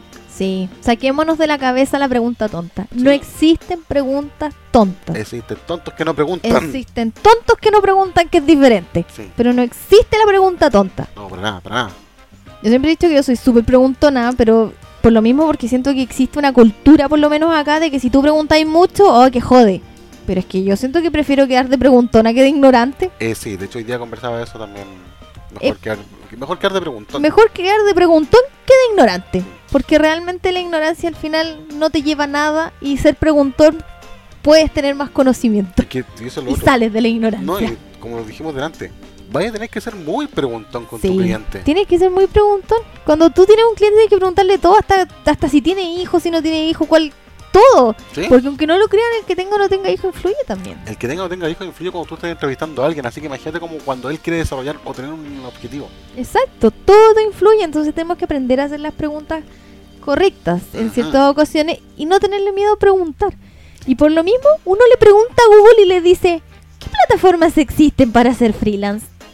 Yo creo que la primera de todas es la que dijimos delante, que es LinkedIn. LinkedIn. O LinkedIn. LinkedIn. LinkedIn. LinkedIn. Digámoslo, en- digámoslo así en latino nomás, si somos latinos, Sí. LinkedIn. LinkedIn. En LinkedIn ustedes pueden encontrar su próximo trabajo. Sí. Sonó súper pauteado eso, así como de comercial, pero es verdad. Sí. Existen también plataformas de, de trabajo como tal, en las cuales tú puedes encontrar trabajo como freelance. De hecho, hay unas muy populares y hay otras que hay que tener cuidado con ellas. Por ejemplo, si tú llegáis y te metí en una plataforma que decís, oye, aquí encontráis trabajo, te metes y la cuestión te salta a otra página y te salta a otra página y antes de hacer cualquier cosa te pide un registro, chao con eso. Ya, porque yo debo decirlo, en este momento, si tú miras la pantalla de mi teléfono, tengo 2400 mensajes de spam en la bandeja de entrada. en una cuenta que ocupaba para buscar trabajo. Porque una vez, hace seis meses, cometí el error de suscribirme a un newsletter de, de ese búsqueda de pega. Sí, igual hay que tener mucho cuidado con las plataformas. Existen otras plataformas en las cuales te... Hay unas que están muy consolidadas. Es como que, sí, pero hay plataformas que te unifican otro tipo de plataformas. Es como cuando tú haces la búsqueda en Google de necesito trabajo de diseñador, por dar un ejemplo, y hay buscadores que como que te juntan otros avisos, también hay plataformas que hacen eso. Sí. Y eso yo creo que es lo peor. Porque tú puedes poner así como freelance de diseñador y van a existir plataformas que van a hacer así que te van a juntar un montón de anuncios que hay por las internets. Sí, de hecho hay una que hay que tener con particularmente cuidado porque tiende también a eh, compartir tus datos. Que si no me equivoco, tengo que decir el nombre porque en realidad es para que la gente en real- tenga un poco de cuidado con eso. Se llama Neubo con doble O al final, punto CL. No existe nadie en Chile, yo creo, que haya encontrado trabajo en esta plataforma. Esa es una de las plataformas que como que junta otro Sí. tipo de anuncios, pues de lo que yo estaba hablando. Sí, de hecho, cuando tú llegas y te metías así un clic en ellos, ellos lo primero que te piden es tu correo antes de cualquier cosa. Y tú, me, tú miráis, para empezar, están desactualizados. eh, y cuando lográis poner tu correo, lográis poner tu información, ellos te mandan a la plataforma, no sé, pues como CompuTrabajo o trabajando.com, en el cual también puedes encontrar freelance ahí. Hay otra plataforma súper importante en la cual tú puedes encontrar trabajo freelance, aunque ustedes no lo crean, son los grupos de Facebook. Sí, los grupos Ya. de Facebook. Ha, cre- ha crecido exponencialmente en los grupos de Facebook todo esto. Ya, Eh, tú puedes encontrar los grupos de programadores, los grupos de diseñadores. Yo estoy metido en un grupo que se llaman Programadores Chile. Ellos tienen una pauta en la cual exigen que la gente ponga también cuánto van a pagar. Sí, en publicidad, los publicidad Chile también. Sí, esta, esta otra gente de mm, Incesante. Incesante, sí. Incesante para los freelance es muy buena. Ya, Bueno, para trabajo también. Yo encuentro que es bastante buena. ya, eh, está bueno, ya está como consolidado que Board como tal eh, ¿qué otra plataforma también para freelance? ah bueno plataformas internacionales hay una que se llama Wii Remoto Sí, We Remote, eh, más que freelance, bueno, también encuentras freelance, pero también encuentras trabajos remotos, porque es básicamente eso. Es una plataforma donde se anuncian en español y en inglés trabajos remotos. sí, Y es súper buena en realidad. Yo ahí encontré varias propuestas, pero por cosas de la vida tuve que preferir algo local local. pero tiene muy buenas ofertas, la verdad. sí de hecho eh, la otra forma en la cual tú puedes hacerlo es como con plataformas como Indeed que son internacionales Está Indeed, está Glassdoor como tal, también puedes encontrar trabajo ahí, puedes encontrar trabajo remoto, freelance o inclusive encontrar tu próximo trabajo con locación allá. Glassdoor es súper sólido en eso, Indeed también. Está, aunque no lo crean en Canadá, Craigslist para encontrar trabajo es una cuestión súper así como, eh, es una ruleta porque puedes encontrar un buen trabajo como puedes encontrar una estafa. Eh, Kijiji, que es también el canadiense, Sí, Kijiji. sí, es que es con K, Kijiji, así como Kijiji. Sí, como KI, JI, JI. También puedes encontrar trabajo, es como... De hecho, inclusive, este último tiempo se está aventurando mucho en lo que es la plataforma de Mercado Libre, que hay gente que está ofreciendo trabajo. No he confirmado si acaso son legales o no. Sí, yo creo que hay que tener cuidado con ese Sí. tipo de cosas. Pero en internet yo creo que, por ejemplo, para los diseñadores, lo peor que puede pasar es que tienes que competir con muchos otros diseñadores de otros países. Porque lamentablemente la competencia en el diseño No, informática también. es como, sí, nosotros tenemos el mismo enemigo. Suena Sí. súper feo, en realidad no son enemigos, No son pero amigos, hay gente que tiene una necesidad. hay gente que tiene una necesidad tan grande como nosotros, pero los hindúes son brígidos, ellos se venden por muy poca plata. Y debo decir que su trabajo en muchas ocasiones no es lo que te ofrecen. Para nada. Ellos te pueden ofrecer así la mm, mucho es el paquete full premium y en realidad cuando tú ves el resultado, porque igual hay plataformas donde tú puedes ver en realidad lo que ellos entregan, tú decís, oye, esto No, no, se parece nada a lo ofrecido. no se parece nada a lo ofrecido, mira, ¿cachai? Mira, esa clase de plataforma, o cuando tú, por ejemplo, contratas esa clase de servicios como. Cuando tú contratas un freelance o lo contratas como si fuese trabajo remoto, con gente de otros países, es como comprar un producto de AliExpress. Puede no ser nada a lo de la foto. Sí, De hecho, es bastante probable que no. es bastante probable que en el diseño termines con algo de AliExpress. Así que cuidado con eso. Igual pueden crear sus eh, redes de contacto a través de Instagram. Pueden hacerse un Instagram, subir contenido, Sí. empezar a mostrar qué es lo que hacen. También Mostrar también interés. interés exactamente. También pueden hacerlo creando su propia página web, que no es tan difícil ni tan cara. Pueden utilizar una plantilla, si son diseñadores pueden exponer todo su performance ahí, todo lo que hacen. Y también es una buena forma, si al final de cuentas las personas igual van a googlear y ustedes con un buen SEO van a aparecer. Sí. Un SEO, ¿cómo lo sabéis? Siendo un poco de. mm, ¿Cómo se llama el que sabe el SEO? Eh, marketing digital. Ya, marketing digital. podéis- Bueno, en realidad, SEO, hoy en día SEO vas y pones en Google curso de SEO. Eso mismo quería llegar. Google está dando cursos de SEO. Vas y listo. Aprendes cómo hacer tu búsqueda, qué es lo que necesitas para una página web, el contenido, las imágenes, el texto, Y es súper lucrativo también ese trabajo. Y si aprenden SEO, y si aprenden SEO, después pueden incluso ofrecer los servicios de SEO y pueden hacer una carrera de eso si les gustó. Así que imagínense Sí, así el que- mundo de posibilidades que pueden hacer. El mundo de posibilidades. Yo digo, tomen las plataformas, vean Facebook si están en Facebook, vean Instagram si están en Instagram. Tienen buscadores ambas cosas, de hecho son la misma plataforma al final, pero tienen buscadores en el cual tú puedes encontrar ahí tu próximo freelance. Sonamos súper motivacionales, pero no se detengan. No se detengan, onda, cuesta, como siempre lo decimos nosotros, cuesta, cuesta caleta, va a llegar un momento en que decir esta cuestión no me lleva a nada, estoy puro perdiendo el tiempo, el Nico y la media me estafaron. Va a llegar un momento en que hay que empezar eso. Sí, yo debo decir que a mí me pasó con, con la gente que sigo, los gringos, que yo decía, ya sí, les voy a hacer caso y la cuestión, y llega un momento en que uno dice, esto no me está llevando a nada, me engañaron, Sí, esto no gring- funciona. Estos gringos no funcionan aquí en Chile. Estos gringos no funcionan en Chile, ¡paf! La media encuentra pega. ¿Qué? Porque al final es ir sembrando, es arar la tierra, ir sembrando, echando la agüita hasta que en un Tú no momento... vas a tener choclo de un día para otro. No, vaya a tener choclo de un día para otro. Entonces, esto tampoco va a ser de un día para otro. Tampoco es milagroso. De hecho, mientras más milagroso sea, mientras más rápido se ve, sospecha. Recomendación personal, sospecha. sí. Ah, Tú desconfía, desconfía de la gente también, si ese es el asunto. Somos humanos. Somos humanos, onda. Nos equivocamos. Trata, lo más importante que decimos nosotros es legal, Sí, ordénate y ten confianza de ti. de ti. No solo de tu cliente. ya, de ti. De ti. Confía, Confía en en ti. ti. Confía en Ya. el corazón de las cartas. Porque estamos hablando de uno de los países que los cuales sufren, que con Chile es uno de los países de Sudamérica que tiene mayor, no tasa de suicidio, sino que también mayor de gente con depresión que no está siendo tratada. Sí, Ya. es heavy. Es heavy cuando eh, tú llegáis y decís, no puedo lograr esto, y empezáis a procrastinar y empezáis a justificarte, y efectivamente no lo lográis porque te implantaste tú mismo la idea en la cabeza. Pero no es tan así. Véanlo, véanlo con las demás personas, véanlo con sus colegas, ex Convérsenlo. convérsenlo, pregúntenos a nosotros. Nosotros también estamos llenos de dudas, pero también tenemos muchas respuestas.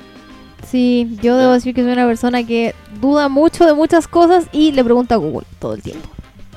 Que- Sí. Imagínate, yo el otro día cuando te mostré ese tweet de un ingeniero que inventó una plataforma en Google, fue el que inventó la plataforma el SDK de Google Computer, hizo cursos por cuatro años seguidos, y el día de ayer publicó un tweet diciendo tuve que googlear cómo levantar una máquina que él mismo inventó. ¿Por qué uno se le olvidan las cosas? Ya, si uno es humano, Si es humano. humano, no eres el dueño de la verdad, no eres un robot, no. Tienes que prepararte para todo este tipo de cosas. Prepárate, aprovecha el tiempo, cree en ti. Si tenéis dudas, pregunta. Ese es el asunto. Existen montones de plataformas también en las cuales tú, cuando estás entrampado, no sé si en diseño pasa lo mismo, pero en informática está Stack Overflow, que decir es que no puedo resolver problemas específicos con algoritmos en específico, o una solución de plataforma. Yo debo decir que los diseñadores siempre fueron súper herméticos y me molestó. Desde el momento en que empecé a estudiar diseño hasta el día de hoy me molesta que los diseñadores sean súper herméticos cuando tú les preguntas cosas. Acá en Chile, en la universidad te hacen pensar lo mismo, te hacen pensar lo mismo de los programadores. Y por eso me gusta mucho YouTube. Porque ellos me responden todo. Y no es chiste, de verdad. Si un día vienes y te preguntas si... Pero, ah, bueno, también está el sitio de, de Medium. Medium, le decimos en español, Medium. Mínimo. El Medium. El Medium que, Que es pagado, pero es bueno. que es pagado pero es bueno. Tiene muchos artículos. Ahí también puedes aprender muchas cosas. Existen muchas plataformas también para aprender. Si de verdad YouTube y Google te solucionan la vida. Cuando nos quedemos sin internet, preocupémonos. Sí. Yo debo decir que de las tres plataformas que ocupo para hacer DevOps, son tres artículos de Medium que ocupo. Tres artículos de Medium y levanto cualquier servidor Porque yo no me acuerdo cómo se levantan los servidores, no tengo por qué acordarme tampoco. Yo siempre he dicho que las cosas en Photoshop las hago como casi que automáticas. Si me preguntas, creo que no me acuerdo. Muchas veces me preguntan, ¿cómo hiciste eso? La verdad es que no me acuerdo. Te, lo, te lo puedo mostrar, pero no explicar. te lo puedo mostrar, puedo replicarlo, pero no te lo puedo explicar porque eh, la docencia no está en mí. Así que aprovechen. Por, por ejemplo, ahora también si eh, eres informático o diseñador y estás de no solamente freelance, sino que también estás de ocioso, aprovecha de también transmitir información. Sí, Porque en esto no- compártanla, por Sí, favor. No sean herméticos. Y en esto, No, no se, no se lleven a la tumba toda Sí. esa información. Si son buenos, sobre todo, si consideran que son buenos en algo, compártanlo. Porque la mejor forma de crecer tanto como persona como profesional es compartiendo el conocimiento. No solamente eso, hay una situación importante. En informática, yo creo que en diseño también pasa, que hay gente que cree que esta cuestión está súper saturada, está llena de gente. Ya, en este momento estamos comprobando que no. Ya, si ustedes se meten a cualquier página que sea aquí en Chile, cualquier página de .cl, van a encontrar algo que esté mal. Siempre. Ay, sí, por ¿Ya? Ustedes no se imaginan que- los e-commerce que he visto Ya. últimamente, Dios Por ejemplo, mío. yo estoy seguro que hay un cinco páginas web que la hizo la misma agencia. Estoy seguro. Porque son idénticas. Y son con plataformas completamente distintas. Yo dudo que hayan probado algo y hayan Eh, hecho un testeo nada. de- sí, de hecho. Me, me refunfuñando Sí. cada vez. Nicolás me ve ahí refunfuñando cada vez. Le digo, voy a entrar a comprar a esta página, pero sin mirarlo con el ojo crítico, porque si no me va a dar dolor de cabeza. Sí, Así también como freelance y también para nuevos negocios, un tip súper importante. Todo lo que está sucediendo ahora en el mundo, especialmente en Chile para nosotros, es el boom del comercio online. Sí. Ni siquiera Amazon predijo esto. No. ¿Ya? Jeff Bezos en este momento debe estar diciendo, sí, me estoy haciendo más millonario cada segundo que pasa, pero los comercios pequeños están todos moviéndose a hacer e-commerce. De alguna forma u otra. No quiere decir que van a poner PrestaShop o Magento, no. Quiere decir que, por ejemplo, van a venderte vía Instagram, porque Instagram tiene plataforma de venta, o te van a vender vía Facebook. Nosotros compramos las verduras gracias a Instagram. Sí, Porque estamos en una comuna en cuarentena y no podemos salir a cada rato a comprar. así que es el boom del e-commerce. Y no encontramos tampoco alrededor. Así que buscando por internet encontré una publicidad que me salió de unos chicos que venden verduras y frutas y están, pero del 10. Imagínate, tal vez ellos pagaron un servicio freelance para que hiciera la publicidad porque ellos no sabían cómo hacerlo. Sí, puede ser.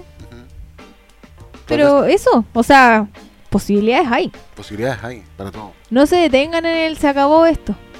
Porque esto no se acabó, Y no se va a acabar. Sí, tampoco importa la edad, eso también es un- No. Sáquense, sáquense ese velo de, la, de los ojos de que, oh, es que tengo 35, tengo 40 años, ya no aprendí nada nuevo. No, córtenla, en serio. Podéis tener hasta 50 años y podéis aprender a hacer páginas web básicamente. Sí, todo va en las ganas. Todo va en las ganas. De hecho, hay un tipo que tú siempre ponías en YouTube que mm, es un- una persona que hace cursos de Photoshop. Ah, el tripillón. ¿Cuántos años tiene ese hombre? No sé, pero él es un seco. Yo Y- aprendo cosas que no tenía idea. Yo de repente lo vi y es como, oye, este tipo, qué viejo, qué onda. Y de repente, Podría ser, podría ser como mi abuelo. Sí, Pero es sequísimo. Es sequísimo en Es informática. sequísimo. Y No, en en, diseño, diseño. en Photoshop. Específicamente en Photoshop es sequísimo. He, he aprendido muchas cosas con él. Como. Como, ¿cuánto se- como trucos que, que, claro, uno lo sabía, pero no lo sabía de esa forma y muchas veces te te, soluciona- te, te acorta el tiempo de trabajo. Sí, es maravilloso. Ya. Tripillón. ¿Ven? Tripillón en YouTube. Imagínate. Caballero seco. Él, él es un senior de lo que hace y está transmitiendo Sí. la información. Y lo hace, y hace tutoriales así como en 10 minutos. O sea, y gratis. y maravilloso. Y gratis, loco. Sí. En serio. Aquí la única forma en la cual crezcamos vamos a crecer todos juntos. Si vamos a hacer freelance la mitad de Chile, ¿eh? transmiten la información. No, Sí. no, no, no van a pelear por cliente. Onda, ya está bien. Somos mercenarios como freelance. Sí, somos mercenarios. Pero eso no quiere decir que seas el único mercenario y esta cuestión no es un contrato único. Muchas veces hay empresas, especialmente startups, que como no tienen cómo pagar una oficina, como tienen, dependen mucho de los freelance. ¿Ya? Hay- dependen, especialmente las startups gringas, dependen mucho del freelance para poder hacer las cosas. Sí, de hecho hay muchas en LinkedIn que de repente buscan diseñadores también. Si sabía inglés, psh, Sí, si Dele. sabéis si inglés y tenéis PayPal, podéis hacerlo. denle. Denle todo el rato. Así que, en serio. Sí. Oh, me acordé, también hay gente de especialización como Will Patterson, que a mí me encanta. Sí. Que él solo hace logos, algo que a mí me carga. Él solo hace logos Y y, caligrafía era y lettering. lettering, eso. Y lete. Me llega un chalazo. pero sí. no, pero él es seco también. Y él y él hace su carrera en base a eso. Sí. En base a... Letras. Letras. A ser locos. Y él tiene su estilo. Él no hace otra cosa que no sea de su estilo. Es que imagínate, en informática hay gente que hace QA bajo demanda. QA es cuando tú aseguráis la calidad de un, de un- de un desarrollo. Y ellos llegan y dicen, ya, pásame el documento funcional. Al documento funcional le pasan las fuentes, las pruebas y va tiqueando. Esto funciona, esto no funciona, esto funciona, no funciona, pa, pa, pa, pa, pa, y entrega su informe. Y cobra por eso. Hermoso.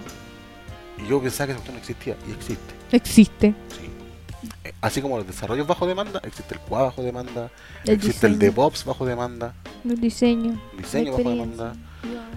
No, podríamos tratar. Soporte bajo demanda, en serio, está de moda ahora que las empresas chicas no le anden pagando. ¿Para qué pagarle al primo de alguien que esté ahí sin cachar nada y el pobre cabrón secándose sin aprender muchas cosas? ¿Por qué no mejor contratar a una persona que, por unas pocas lucas, un poco más de lo que están pagando el cabro, el loco le va a resolver el problema en poco tiempo? Sí, definitivamente. Así que, aventúrense. Sí. Porque Ah, otro consejo súper importante: no casen al cliente a largo término. No, sí, ese es, un, ese es como un tipo. Sí, ese ya es como parte de los tips que Sí. uno da así como, chiquillos, no, no le den toda la torta. Ofrezcanle igual como que le pueden poner un, un piso más. Sí, pero nada más, onda, traten de que también lo, O sea, yo el creo que- periodo de tiempo sea corto. Yo quiero que igual, si te gusta el cliente, porque si no te gusta el cliente, no. Es que yo no, debo decir que Lo que pasa es que si te gusta el cliente y empezáis y te quedáis con él, no crecí. No voy a Sí. ganar más plata porque en algún momento el cliente no te va a pagar más. no, no te va a querer pagar. O Porque a oh, que está lleno de clientes que no quieren pagar, Dios Sí. mío. Sí, de verdad, ténganle un pin a eso de los términos legales. Un muy, muy, un muy, pin, pin. un muy buen pin porque de verdad gente mala existe. Y lo otro también, donde ustedes van a. Es, ¿Cuánto cobrar? Pregunten. Pregunten. Sí, existe un tarifario. En diseño existe Sí. un tarifario que anda dando vueltas por ahí por internet con el, en el cual se pueden hacer una idea más o menos de cuánto pueden cobrar. Sí, y en informática es lo mismo. También tú llegáis y le preguntáis a gente de la comunidad, oye, sé que necesito hacer un desarrollo. Explicáis a grueso modo, así como que lo que quiere el cliente. Y luego te dicen, puta, yo cobraría. Onda, lo típico que te dicen, una UF por hora. Cuando son así como. No muy complejos, medio UF por hora, pero podéis tener dos clientes. Y ahí completáis así como la UF diaria, así como. Depende. Igual, UF suena como mucha plata, ¿eh? pero en realidad no lo es tanta cuando tenéis que matarte por ella. O cuando tienen que pagar los impuestos y todo eso. Sí, cuestiones, y al que, final, sí. la tajada que te quita ahí impuesto interno es grande. El 11%. El 11%, así que igual tienen que tener considerado que van a perder un 11% de su, Sí. de su boleta. Ya, así que consideran también los costos. Y eso sería. Y eso sería. Sí, no, no- no se me ocurre nada más en este momento. Yo creo que pregunten por Instagram si tienen alguna duda. Si quieren conocer más experiencias acerca Sí. de nuestros trabajos freelance. A mí, la verdad, ay, no me gusta trabajar mucho freelance porque era muy inexperta cuando lo hice y podría decir que como con un poco de trauma, así. De que no me pagaron, de que tuve que andar picoteando para que me ofrecieran. Entonces, Sí. yo creo que ahora claramente no estaría en la misma parada y no tendría la misma disposición. Y, pero a mí me gusta trabajar en realidad como eh, en una empresa a pesar de todo. A mí me gusta como esos desafíos que te dan las empresas. A pesar de que de repente uno se queja, pero Es que quejarnos nos quejamos todos por todo, en realidad. que la empresa también tú puedes crecer si lo dejas. Sí. Ya, si el asunto está en que, así como en el, en el freelance, si te sabes ordenar, también puedes crecer. Y en la empresa, según tu empatía, según cómo puedes hablar con tu cliente y si tu cliente está con la disposición de entenderte, también puedes crecer tanto económica como laboralmente. Sí, exactamente. Como en todas las cosas, te vas a encontrar gente que en realidad pelea contra una pared, tanto freelance como una empresa. Ahora, si bien a mí no me gusta, no quiere decir que no haya tenido como un buen momento. O sea, cuando fui freelance, gané bien igual. Igual habían ingresos, igual fue constante, no fue algo así como, chuta, me costó y no tuve para pagar el arrendo, ¿cachai? O sea, de que había pega, había pega. Entonces, Y la hay ahora. y la hay en ahora, entonces de verdad aprovechen la oportunidad de crecer, de hacer, de trabajar, de buscar, de preguntar inclusive en su mismo contacto, y alguien necesita X cosa, no sé, puede salir cualquier cosa. Así que ese ha sido el episodio de hoy. Sí. Eh, fue para largo, pero me encanta. Me gusta que conversemos acerca de los freelance porque es un tema que poco se habla y mucho pasa. Y la llave canadiense. Y la llave canadiense y el lápiz que escribe. Sí. Ténganlo presente. Son cosas que pasan, son cosas que pasan en serio. Así que eh, tomen en cuenta estos consejos. tomen en cuenta que eh, El cuaderno No con es- línea, sí, también me preguntaron. sí, no es miel sobre hojuelas ser freelance, pero tampoco es el horror. Ya cuesta, pero tampoco es el horror, onda, no te van a ir a, a acuchillarte físicamente para hacerlo. En algún momento vas a querer tirar la esponja porque te vas a dar cuenta que en realidad no eres. No es que no seas bueno, no te organizaste bien para hacerlo. Sí, va a colapsar. Pero eso todo va con el tiempo. Todo el realidad. tiempo. Así que recuerden, nuestras redes sociales, Punto. PSD en Instagram, en Facebook también estamos como punto PSD. Y en, En Twitter estamos en como Twitter punto punto PSD. PSDCL. Y en YouTube también estamos como punto PSD. Así que nos pueden buscar casi en la plataforma que se les ocurra. Nos pueden escuchar. Ahora descubrimos que se dice Anchor en vez de Anchor. Sí. Estamos en Spotify, en Apple, en Apple Podcast, en Google Podcast, en Snitcher, En realidad, si se, met- Radio. si se meten a Anchor en Anchor, Sí, van a eh, van a salir todas las plataformas en las que estamos en realidad. Así que no nos quieren escuchar en una en específico, pueden buscar la que más les acomode y descargar el episodio. Y obviamente en el futuro vamos a seguir subiendo episodios en YouTube porque igual es un tema esto de la organización, el trabajar y, y hacer esto. Pero lo hacemos con gusto porque es nuestro hobby en De hecho, esto. logísticamente, por eso hemos estado también tirando un poco, Sí. los episodios que hoy día van a salir, porque ha estado intensa esta semana. Sí, Vuelta al asunto, lo que dije al comienzo, ha estado intensa esta semana. sí, es todo, es todo un mundo trabajar remoto. Más que por uno, porque es un equipo. Sí. Entonces, muchas reuniones, muchos meetings, etcétera. Así que ha sido un poquito caótico en mi caso. Pero entretenido de- después de todo. Al final te vas a dar cuenta que uno aprende muchas cosas y vas a tomarse esto con humor. Sí. Pero eso sí que les mandamos un saludo, un saludo a los que nos escuchan de todas partes del mundo. Me encanta que inclusive de Japón tenemos un, un par de escuchas. Sí, sí, de hecho se ha mantenido la escucha de Japón. Sí, así que le mandamos un gran saludo. Que siga escuchándonos. Sí. le mandaremos siempre saludos si nos sigue escuchando. Eh, igual es interesante un día hablar acerca de cómo funcionan las cosas en otros países, como por ejemplo Asia, que no funcionan claramente igual que nosotros. No. En diseño, en experiencia, En todo eh, sentido, en todo sentido es como otro mundo, Sí. literal y explícitamente. Así que eh, vuelta a los saludos, los cariños y nos vamos a volver a escuchar en un próximo episodio de Punto PSD, el podcast sobre diseño y desarrollo.